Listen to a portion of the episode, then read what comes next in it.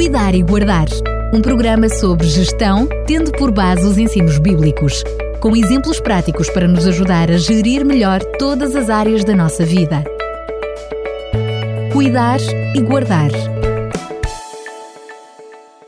Voltamos a estar juntos para lhe trazer mais um Cuidar e Guardar e mais uma vez na companhia de Fernando Ferreira, mesmo à distância, assina esta hum, rubrica. Fernando Ferreira, mais uma vez, bem-vindo. Muito obrigado, uma boa tarde, é um prazer estar mais uma vez com os ouvintes da RCS. Voltamos ao assunto do amor e vamos ver hoje mais uma faceta uh, do amor, o companheirismo, e já sei que não será a última, pelo menos durante mais um programa ainda, vamos abordar uhum. estas questões do amor, mas quanto mais programas fazemos sobre este assunto, mais nós nos percebemos como uma simples palavra que para nós é o amor, é bastante uhum. complexa e também muito abrangente. É verdade. Uh, hoje vamos falar sobre o companheirismo. Uh, de qualquer forma, gostava mesmo assim de fazer uma nota prévia, porque o que nós temos vindo a falar é sobre relacionamentos que precisam de ser, uh, de ser o, mais, o mais satisfatórios possível. Precisamos de realmente nos sentir bem nos relacionamentos, e podemos começar a pensar eh, em nós próprios. Nós somos capazes de relacionamentos connosco mesmos e é fundamental que comecemos por aí. Caracterizamos como seres intrapessoais. Quantas vezes temos uma necessidade genuína de uma conversa íntima, um monólogo? Eh, muitas vezes precisamos discutir até connosco próprios. Eh, estas discussões mentais e até audíveis ajudam-nos a reajustar os pensamentos e comportamentos às perspectivas pessoais que aceitamos como desejáveis. Portanto, aqui estamos no domínio da flautia, da autoestima, de, tem que ver com o, o, interiorizar de cada um. Também nos relacionamos com os outros próximos, íntimos, seja uma pessoa de sexo oposto no casamento, mas com relacionamentos fraternos, como amigos e amigas, Há, um, há uns outros um pouco mais distantes com quem nos relacionamos.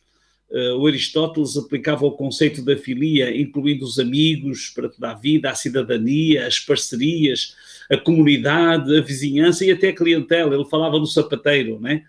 Portanto, nós relacionamos, isto é uma forma de amor. Uh, depois há outros relacionamentos pontuais, também todos os dias. Nos relacionamos com pessoas que nunca vimos, e algumas nunca mais veremos. Precisamos que estes relacionamentos sejam satisfatórios. Pode ser no transportes, no trânsito, e aqui pode nos levar a, a uma forma de, de filoxenia, o amor para com estranhos, que nós falamos mais sobre a hospitalidade, mas também aqui existe essa forma de amor. Esta capacidade relacional também nos permite estabelecer vínculos com a criação no modo geral, com a própria natureza, passando a administrar o que Deus criou, que falámos também em diversos programas sobre esta questão. E depois, como fala a Bíblia, eh, amar a Deus sobre todas as coisas. Amar como Deus amou leva-nos à transcendência do amor. Este nível do amor envolve-nos num relacionamento com o Criador do universo e, por consequência, põe-nos em sintonia com a magnitude do cosmos. Hoje, então, acrescentamos a esta série de apontamentos sobre o amor o companheirismo. É o pragma para os gregos. Dá prioridade ao lado prático da vida, é uma forma amadurecida e pragmática de amor, amor eterno e duradouro que melhora com o tempo. Este amor vê-se frequentemente nos cônjuges que são casados há décadas. É algo pelo qual todos inconscientemente, inconscientemente ou secretamente ansiamos uma companhia que olha para além das nossas limitações, mas nos ama pela nossa frágil humanidade. É o amor em que somos aceites incondicionalmente e nunca nos afastaremos. É difícil encontrar e leva muito tempo e paciência a cultivar o companheirismo. Pragma é o tipo de amor profundo e comprometido que nos leva a fazer a coisa certa, Muitos relacionamentos começam com o Ludus, como falávamos no programa anterior, ou com o Eros, e mais tarde evoluem para o Pragma, que, dando estas formas mais efêmeras do amor, que não são suficientes para sustentá-los uma outra consistência. O companheirismo é realmente uh, a qualidade ou comportamento de quem demonstra, demonstra acompanhar, apoiar ou cuidar de outrem. Na sua sabedoria tão pragmática, o sábio Salomão realça a importância do companheirismo. Ele tem um texto muito interessante em Eclesiastes, que diz que o trabalho realizado por dois é sempre mais proveitoso. Se um cair, o outro levanta-o. Se estiver sozinho ao cair, vê se há em grande dificuldade. E também, numa noite fria, se dois dormirem juntos, poderão aquecer-se um ao outro. Mas como se aquecerá aquele que dorme só? Duas pessoas podem resistir melhor a um ataque do que uma só. E depois conclui: com, com tantos mais fios for entrançada uma corda, mais sólida será.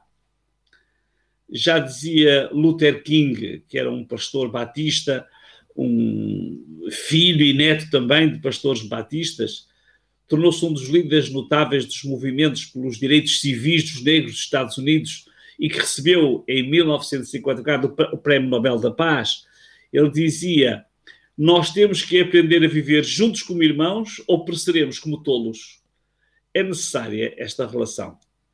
O pragma, esta forma amadurecida do amor, que melhora com o tempo, é desejada por todas as pessoas e em todas as fases da vida. Quem não gosta de ter um companheiro ou uma companheira próximo? Primeiro, as crianças precisam de um companheiro para brincar. Mais tarde, mais na adolescência, ter um companheiro com quem partilhar as ansiedades, os gostos, os desgostos, as aventuras. Quando chega à vida adulta, ter alguém para dar e receber apoio para as tarefas mais simples, arrastar um móvel ou mudar da casa, precisamos desse companheirismo.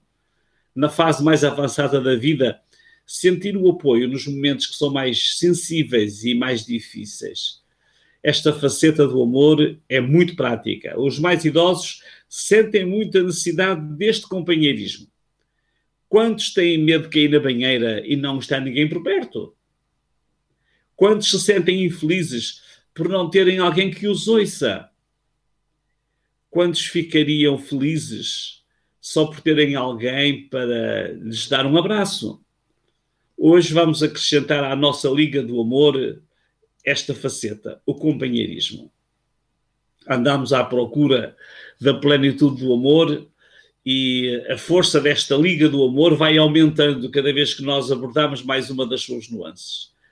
Recapitulando, falámos sobre o amor princípio, que é o ágape, falámos sobre o amor amizade, que é filia, o amor romântico, o eros, o amor afeição, o storge. Nesta fórmula descobrimos o equilíbrio da filautia, que é o, o amor próprio, que pode ajudar-nos na autoestima e anular o egoísmo. Juntamos a hospitalidade, a filoxenia, a arte de amar e bem receber o estranho. Isto eliminaria o xenofobismo. No último programa falámos sobre o ludos, o amor lúdico. Percebemos como é enriquecedor quando desfrutamos do prazer e a alegria de sentir-nos bem e desfrutar a companhia, ainda que de certa forma efêmera, de outro ser humano, ainda que não o conheçamos muito bem. Hoje juntamos pragma, o companheirismo. Descubra a melhor forma de acompanhar, de apoiar ou cuidar de alguém. Não espere ter um companheiro, escolha ser companheiro. Se o fizer, nunca estará só, pois companheiro implica nunca estar sozinho. Uh, o que despreza o companheiro, diz também o sábio Salomão em Provérbios 14, 21, o que despreza o seu companheiro peca, mas o que se compadece dos humildes é feliz. Provérbios 17, 17 diz: Em todo o tempo ama o amigo, e na angústia nasce o irmão.